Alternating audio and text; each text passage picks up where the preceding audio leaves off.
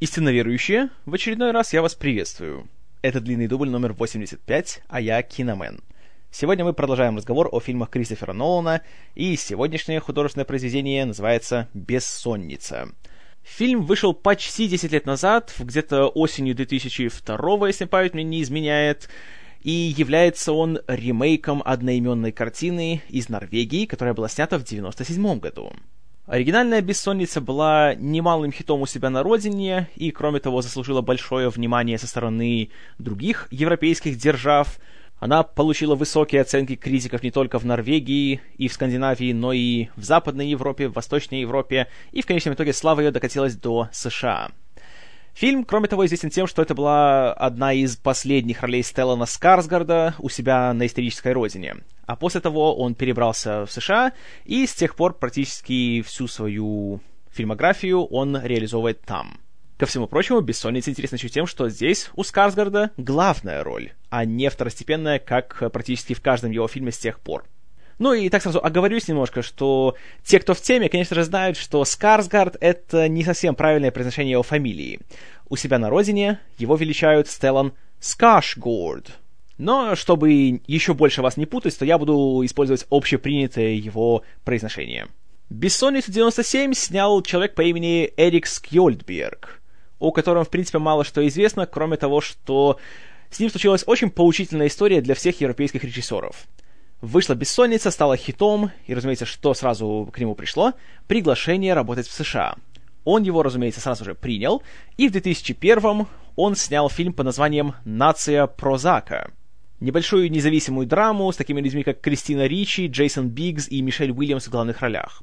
И фильм вроде был хорошо принят, и сразу же нашел себе дистрибьютора в лице компании Miramax — и ее руководитель Харви Вайнштейн, или Вайнстин, если хотите, сразу же пообещал э, Скьольбергу золотые горы и сказал, что вот, все, будет тебе национальная дистрибуция, и будешь, знаете, там, суперзвездой режиссером, номинации на Оскар, все дела.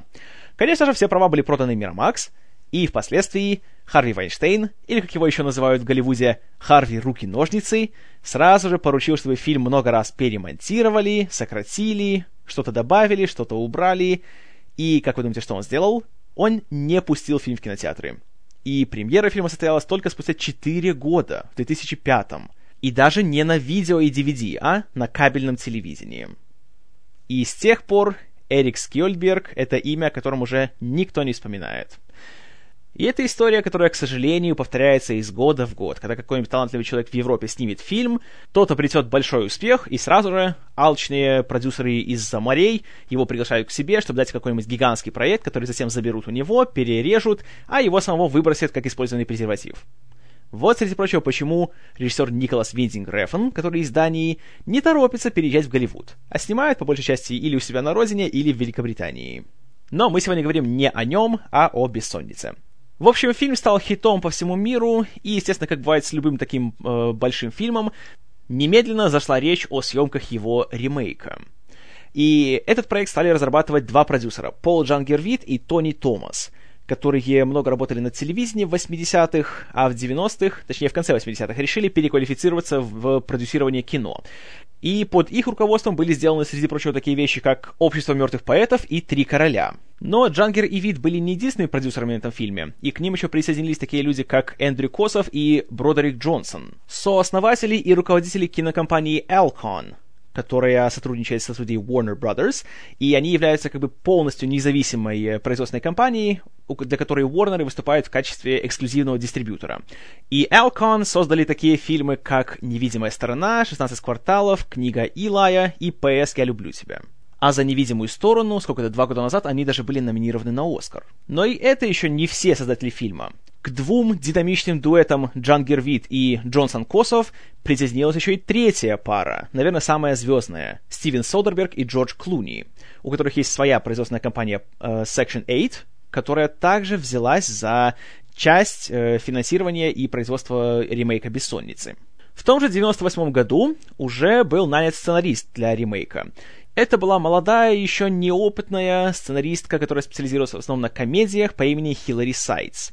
Она была поклонницей оригинального фильма, и она сказала студии так, что она бы хотела сделать не ремейк, собственно, событий оригинальной «Бессонницы», а ремейк подтекста Потому что оригинальная «Бессонница» была фильмом очень минималистичным, очень, скажем так, э, сдержанным в плане своих эмоций и своих идей. И, в принципе, была очень такой нордической картиной по своему подходу. И сайт сказала, что из этого можно сделать более скажем так, трехмерную историю, э, чуть более выразительную, и некоторые моменты можно чуть подчеркнуть, некоторые можно чуть приглушить, и, в принципе, есть потенциал. Продюсеры и руководство Warner Brothers сочли ее достаточно амбициозной и перспективной кандидаткой, поэтому ей поручили написать сценарий «Бессонницы». И в течение ближайших э, практически трех лет она только этим и занималась. Написала где-то около 11 различных версий сценария с всякими поправками, изменениями и тому подобное. Но, собственно, производство фильма так и не начиналось, потому что проект был, скажем так, не супер потенциально прибыльным, поэтому никто так особо не торопился его делать. Тем более тут сценарий играл ключевую роль, поэтому нужно было сначала довести его до совершенства. Но в 2001 году когда пришел гигантский успех к фильму «Помни», когда он получил уже более-менее человеческий э, релиз в кинотеатрах, когда он был номинирован на два Оскара, и о Кристофере Нолане стали говорить как о по-настоящему серьезном кинематографисте, Тут э, официально неизвестно, каким образом он был привлечен в фильм, но есть такая история, что сценарий э, Хиллари Сайтс, последнюю на тот момент версию, э, Нолану отправил Стивен Содерберг который, как вы помните, был огромным поклонником «Помни» и посчитал, что Нолан здесь э, может быть очень даже подходящим режиссером. Э, сам Кристофер Нолан почитал сценарий, был от него в восторге. Кроме того, он смотрел оригинальную «Бессонницу» еще когда она вышла, и фильм также ему понравился. И он решил, что это будет хороший следующий проект э, для него, как для режиссера. Он, конечно же, был не единственным кандидатом. До него, например, еще рассматривался Джонатан Деми, режиссер «Молчания ягнят», но тот отказался. А вот когда появился Нолан, то тут все стороны были довольны, и фильм наконец-то был запущен в производство. И, разумеется, Нолан сразу же привел с собой несколько своих постоянных творческих партнеров. В первую очередь свою супругу Эмму Томас, которая, напомни, не была полноценным продюсером, потому что просто никто ей не доверял еще. Поэтому она там имела титул Associate Producer. Ну, дословно означает э, продюсер-компаньон но у нас его как бы официально такой называется ассоциированный продюсер. В свое время, помните, я вам объяснял, в чем разница между всеми этими должностями, поэтому не буду долго останавливаться. На «Бессоннице» ее уже повысили в звании, и она уже была со-продюсером. То есть почти как продюсер, но функции уже более ограничены. Также на «Бессонницу» пришел работать постоянный оператор Нолана Уолли Фистер. Монтировать ленту было поручено Доди Дорн, которая получила номинацию «За помни». Музыку снова должен был писать Дэвид Джулиан. И даже кое-кто из актеров, помни, перекочевал в бессонницу. Это был Ларри Холден, который в предыдущем фильме играл наркоторговца Джимми, которого, спойлер, убивает главный герой Помни. Что касается главного героя Бессонницы, то в первую очередь эту роль детектива Уилла Дормера, который сам родом из Лос-Анджелеса, но которого привлекают для работы в штате Аляска, для поиска убийцы девочки-подростка, Эту роль предложили в первую очередь Харрисону Форду, но тот по неизвестным причинам взял и отказался. И таким образом отказ от роли Бессонницы стал еще одним идиотским ходом в его карьере. Вместе с тем, как в свое время он сказал Содербергу «нет», когда тот предлагал ему главную роль в «Трафике», который затем сыграл Майкл Даглас, сказав, что, понимаете ли, это такая роль, в которой он не может вжиться, он не может понять этого персонажа.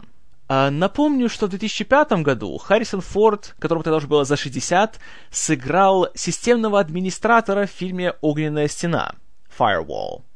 Вот, понимаете ли, быть крутым технарем и компьютерщиком, вот в эту роль пенсионер Форд смог вселиться. А быть чиновником? Нет, нет, нет, вы что, это непонятная роль. М да.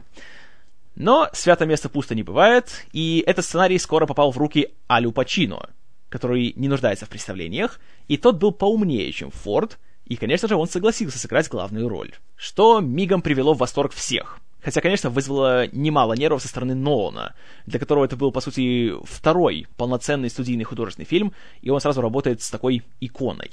Хотя, как он говорит, при первой встрече с Пачино сразу вся обстановка разрядилась, и они быстро нашли общий язык, и с тех пор понимали друг друга с полуслова.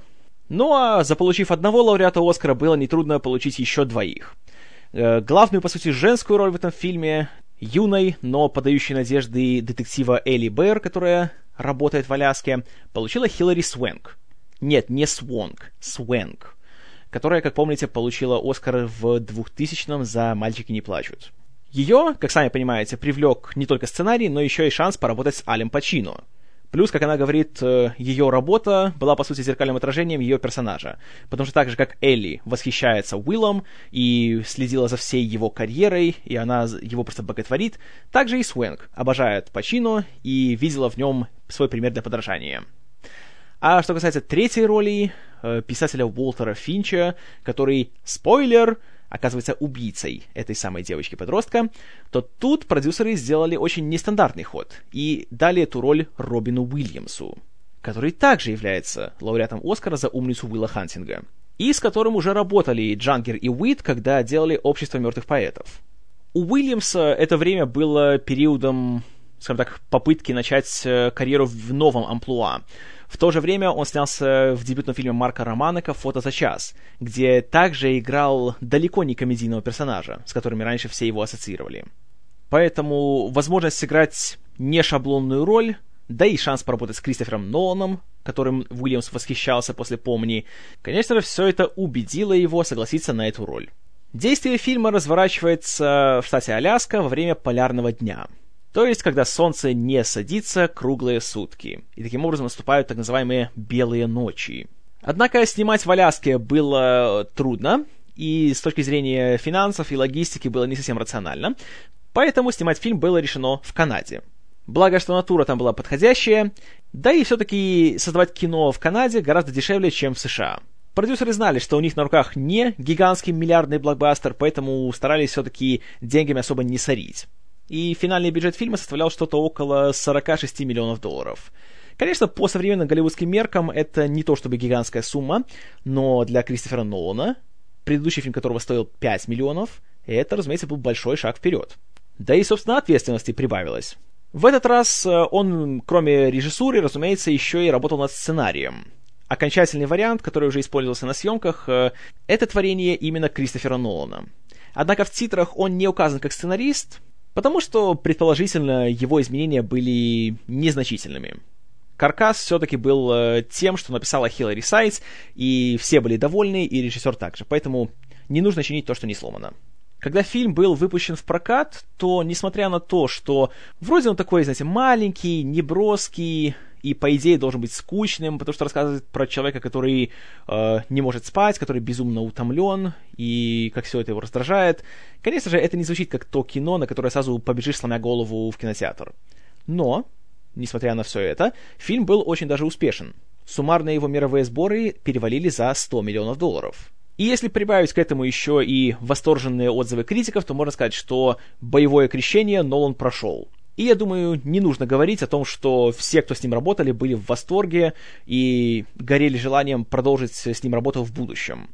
Тот же Робин Уильямс, например, когда вот, э, сколько там, два года назад ему поручили написать статью о его впечатлениях на работе над «Бессонницей», в конце он написал, что он просто обожает Нолана и безумно хочет поработать с ним еще раз. И тогда еще производство третьего Бэтмена только начиналось, и он буквально полу в шутку, полу всерьез просил режиссера, чтобы тот дал ему любую роль, неважно, насколько она маленькая. Он был даже готов, как он говорит, сыграть любого психопата, пациента Аркхема, лишь бы просто поработать с режиссером еще раз. И, скажу честно, его легко понять. Потому что если посмотреть сам фильм, то он снят очень уверенно, и видно, что его делает человек, который прекрасно понимает, что он делает. И даже из фильма об усталости и истощенности и старости он может э, создать по-настоящему уникальный и захватывающий триллер. При этом не прибегая ко всяким новомодным техническим фишкам, ко всяким заигрываниям с хронологией и другим шокирующим поворотам. Но, конечно же, первый вопрос, который всегда возникает при создании ремейка, а уж тем более ремейка успешного европейского фильма, это насколько он хорош по сравнению с оригиналом. И тут сразу вам скажу, можно вздохнуть с облегчением. Американская бессонница ни в чем не уступает норвежской, а во многом, я бы сказал, даже ее обходит. Первое правильное решение создателей ремейка в том, что они сумели придать ему некой самобытности. И он не смотрится как копия — тот факт, что место действия перенесено из Северной Норвегии, которая была в оригинале, в Аляску, да и тем более в такой вот э, специфический период э, года, это придает некой оригинальности. И согласитесь, это разумный ход, который при этом не выглядит вымученно или высосанно из пальца. Кроме того, в оригинальном фильме как раз, собственно, на бессонницу и на то, что практически круглые сутки светит солнце, э, такого особого акцента не делалось. И в этом плане американская версия, она развивает эту тему. Вместо того, чтобы ее как-то удалить, она, наоборот, еще нам показывает ее с другой стороны. И тут, благодаря, во-первых, прекраснейшей игре Аля Пачино, во-вторых, благодаря замечательной операторской работе и грамотному сценарию, и все это под четким надзором Нолана, все это выглядит гораздо, на мой взгляд, эффектнее, и при этом, снова, не по-голливудски. То есть из этого не делается такое какое-то сенсационное зрелище, но при этом это все ярко снято, ярко подано, и очень э, изобретательно показана усталость, которую чувствует Дормер. Потому что главной проблемой для создателей было, как можно передать страшную утомленность главного героя, но при этом не утомить, собственно, зрителя. И, на мой взгляд, тут они справились просто блестяще. И тут идут в ход разные приемы. И игра, собственно, с уровнем света, и внезапные перепады резкости кадра или при монтаже, когда удалялись некоторые кадры из сцены, и поэтому она смотрелась так э, рывкообразно. И игра с э, звукорежиссурой, когда одни звуки становятся громче, другие приглушаются, одни выпирают на первый план. И, скажу честно, это выглядит, во-первых, очень эффектно, а во-вторых, э, очень правдоподобно. Вспоминаю себя, когда у меня бывали дни, когда я по 15-16 часов не спал, и уже на последних этих моментах, уже когда чувствуешь, что организм работает в аварийном режиме, то реально по-разному воспринимаешь некоторые вещи. И кажется, человек сидит рядом с тобой в комнате и просто разговаривает, но впечатление такое, будто он орет в мегафон прямо тебе в ухо. И вот как раз это ощущение передано в «Бессоннице», на мой взгляд, просто идеально. Что касается исполнителей главных ролей, то тут сравнивать очень трудно, потому что я считаю, что и Стеллан Скарсгард в оригинальном фильме, и Аль Пачино в ремейке э, справились по высшему классу. Абсолютно. Если, в принципе, вам интересен такой актер, как Стеллан Скарсгард, уже ради него вы просто обязаны посмотреть «Бессонницу», потому что это тот редкий случай, когда можно увидеть его в главной роли, и там он не играет стопроцентного злодея. Конечно, он и не играет стопроцентного героя, ну вот не знаю почему, как-то, наверное, лицо у него такое, что не хотят ему давать положительные роли. Но там он просто великолепен. Пачино со своей ролью также справляется блестяще. И, наверное, «Бессонница» — это был последний его фильм, где он вот по-настоящему смотришь на него и не можешь нарадоваться. Потому что затем пошли всякие позорные вещи, которые явно он делает ради денег, а не ради интереса. Типа 88 минут или, прости господи, право на убийство. И еще роль в «Бессоннице» интересна тем, что здесь он почти что не кричит. Потому что Пачино в 90-х э, завел такую странную привычку очень много орать в своих фильмах. Просто вот кричать на всех подряд. И далеко не всегда, когда этого требовал сценарий. Здесь же приятно видеть, что он немножко взял себя в руки и как-то так, знаете, поумерил свой пыл. Что касается персонажей, которых играли Скарсгард и Пачино, то они тоже различаются. В оригинальном фильме э, главный герой, детектив Энгстрем, был гораздо менее симпатичной фигурой. Там он был во многих моментах просто отвратителен. Кроме того, что он был грубым, подлым, подставил невинного человека, убил собаку, да-да, убил собаку по собственному желанию. Так еще и он даже пытался изнасиловать э, работницу на ресепшене отеля, в котором он жил. И ближе к финалу уже каких-то сомнений в плане его моральности не возникало. Этого человека просто ненавидишь. С персонажем, которого играет Пачино, Уиллом Дормером, тут все как-то, знаете, так э, более неоднозначно. Нельзя сказать, что он супер симпатичен, потому что чем дальше смотришь фильм, то, конечно же, тем меньше он тебе нравится. Но при этом трансформация этого персонажа, на мой взгляд, более ярко сделана в ремейке. Что еще хорошо сделано в ремейке, так это перепады в плане атмосферы сюжета, которыми отличался и оригинальный фильм. Потому что он начинается как детективная история. В сочетании с такой темой, как э, человек чувствует себя не в своей тарелке. Потому что в оригинальной «Бессоннице» сюжет таков, что главный герой является шведом, но он работает на норвежскую полицию. И его вызывают в Норвегию, где он проводит свое расследование. Но так как э, между норвежским и шведским языками есть даже различия, собственно, в произношении и в, лексике, то зачастую его просто не понимают. Хотя на слух кажется, по крайней мере, нашим зрителям, что языки звучат одинаково, но реально он даже сталкивается с такими языковыми барьерами. Ну и не говоря уж о том, что там солнце почти не садится, поэтому он не может выспаться, и у него начинаются галлюцинации и так далее и тому подобное. с середины фильма он превращается уже из детектива, потому что, в принципе, мы уже догадываемся, кто является убийцей. А, он превращается благодаря страшноватой сцене того, как э, во время погони в тумане главный герой случайно убивает своего напарника, он же превращается в историю о том, как скрыть свое преступление. И главный герой превращается уже из охотника в добычу, которая заметает свои следы. А когда оказывается, что этот самый убийца видел все, что произошло, то начинается уже злостная игра в кошки-мышки между полицейским и преступником. И тут нельзя не отметить, что в обоих фильмах это очень убедительно, очень эффектно сделано, и никогда не возникает такого чувства, что тебе показывают три разных фильма, которые просто склеили в один и сняли с одними и теми же актерами. История плавно и органично перетекает из одной своей фазы в другую, что также немалое достижение. Кроме того, в ремейке мне даже больше понравилась вся эта история с тем, как Дормер стреляет в своего напарника, Хэпа Экхарта, которого играет Мартин Донован. В первом фильме Скарсгард убивал своего партнера, который был, кстати, старше его. В американской версии все наоборот. И тот был просто случайно попался ему под пулю. И они были давними напарниками, и у них были исключительно дружеские отношения. В американской же версии мы узнаем, что наш главный герой не так уж чист на руку, и на него уже давно положил глаз отдел внутренних расследований. И за день до той судьбоносной погони он узнает от Хэпа, что тот собирается пойти навстречу следователям и, грубо говоря, сдать своего напарника. И затем, когда уже происходит это случайное, абсолютно непреднамеренное убийство, оно смотрится уже иначе. И теперь, э, кроме банального инстинкта самосохранения, у главного героя есть дополнительная мотивация для того, чтобы э, скрыть свои следы и сбить своих коллег с толку. Поэтому этот элемент мне больше понравился уже в американской версии. Ну конечно же, в обоих фильмах э, эта самая его бессонница используется как такой э, хороший инструмент э, изображения его чувства вины. Ну и даже имя героя Пачино, оно говорящее. Его зовут Уилл Дормер. Фамилия Дормер идет от латинского слова «dormire», которое означает «спать». Ну а имя Уилл, во-первых, само по себе переводится как «воля», а если перевести ее на немецкий язык, это будет слово «will», то есть глагол означает «хочу». Следовательно, его фами- имя и фамилия звучат как «хочу спать», что, по сути, является главной его целью, его священным гралем во всем этом фильме. Что в американской «Бессоннице» сделано лучше, чем в норвежской, это также и актер, который исполняет роль злодея.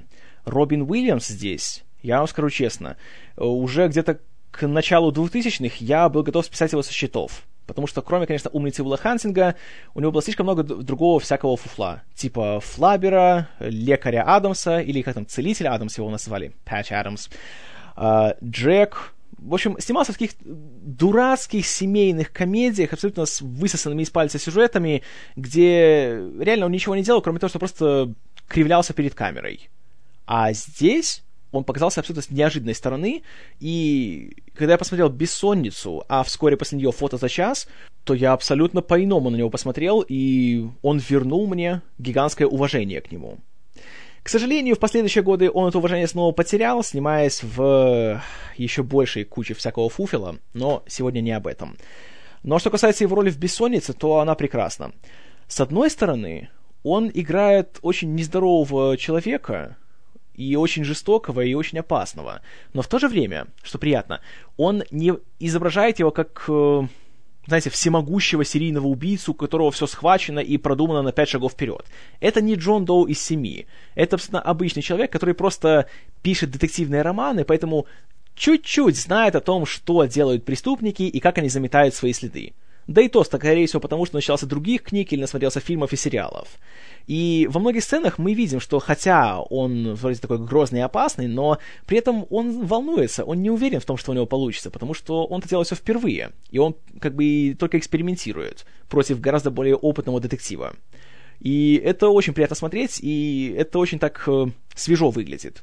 И скажу вам честно, я бы за эту роль Уильямсу дал номинацию на Оскар не дал бы награду, но номинацию стопроцентно, потому что он здесь сумел заставить всех забыть о том, что он кривляка Уильямс, и показал, что он актер Уильямс.